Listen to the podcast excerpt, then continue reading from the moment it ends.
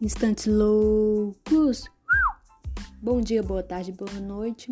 Hoje iremos falar do filme Eu Robô, é, principais partes é, que eu achei interessante e uma parte interessante que o, do, o detetive Spooner, que é o, um dos principais, que é, é, atuado por Will Smith, é, ele é um, o seu personagem ele é meio arcaico é meio atrasado, né, para o tempo vigente onde ele estava, que era a revolução dos robôs, né? É toda a narrativa na revolução do robô e que seria ótimo para a humanidade que os robôs iam servir os humanos e tal. Só que o, do, o detetive Sponder, espero que esteja falando certo, ele não é, ele tinha uma leve desconfiança desses robôs, né?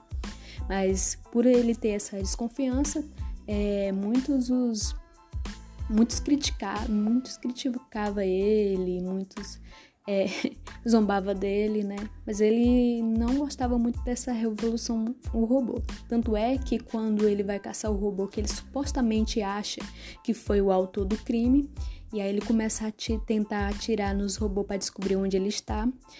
Aí a doutora grita: "Tá louco?" Aí ele fala: "Me diz, doutora, Achar que a única pessoa sã na Terra te deixa louco? Porque se for, eu estou. Então é interessante, né? Ele achava que era a única pessoa sã naquele lugar. Todo mundo aplaudindo, né, a evolução do robô e tal. E é isso, né? Será que a revolução das máquinas, assim, é, da inteligência artificial vai ser ótimo pra gente? Será que a gente não está cegando por uma coisa que pode nos sufocar futuramente? E está nos sufocando, né? Tanto é que a internet vem nos sufocando, tanto é que o Vale do Silício mesmo apresentou com alguns personagens que fizeram alguns bate-papos, alguns. É, é, algumas é, redes sociais, né, que eles fizeram para evoluir, né, ter uma revolução, eles mesmos apontam que o algoritmo tem trazido é, as pessoas serem viciantes na internet, né, e, isso tem trazido muito é, danos psicológicos.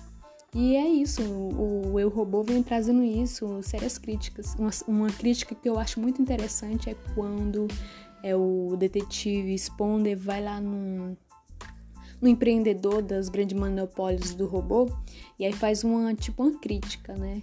E aí, por que que a gente não não faz, chama um carpinteiro, esse carpinteiro faz uma cadeira, aí chama um robô e faz uma cadeira melhor. Aí a gente não precisa dar emprego para esse carpinteiro porque o robô é melhor. tipo uma crítica, sabe? E, ele, e a narrativa do filme é isso, uma crítica da inteligência artificial. Mas é, no filme também apresenta algumas coisas que é, seriam importantes, né?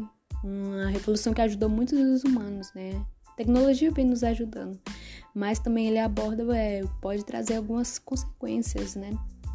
E, e esse detetive Sponder, ele tinha também uma cisma com esses robôs por causa do, de um acidente que ele teve com a família dele. E os robôs não quis salvar a família dele, a sua filha, e porque só era 10%, né? Eles fizeram um cálculo e poderia salvar ele e teriam a probabilidade de salvar ele do que a filha dele. E aí esses tinha 90% para salvar ele e, e 10% para salvar a filha dele. Então ele salvou ele e deixou, né? Mas uns 10% era muito grande. Muito grande quando se quando o humano, né, coloca a sua perspectiva sobre aquilo, né? E é isso que ele que ele vem abordando sobre o amor, sobre a tentativa, né? E que o, que o robô não tem isso. Aí ele foi, eu, a narrativa do filme traz muito sobre isso.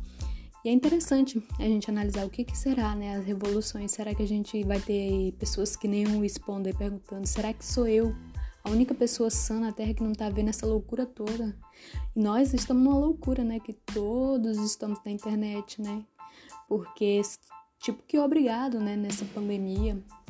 E muita gente comprou computador para estudar essas coisas. Todo mundo agora é, é internet. É uma revolução, é isso aí, né? Já é outra. O mundo vai mudar, né?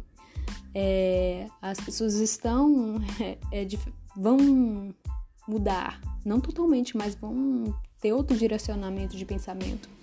E aí, será que é bom? Será que é ruim? É uma coisa a se pensar, né? Mas já já temos umas experiências tanto na internet, né? Tanto nas redes sociais que tem viciado as pessoas, né? E aí é bom a gente acordar para isso, para que no, no futuro a gente não tenha não caímos numa armadilha, né, de uma revolução que não é revolução nenhuma. E é isso que eu queria dizer. Tenha uma boa tarde, uma boa noite, um bom dia e até a próxima.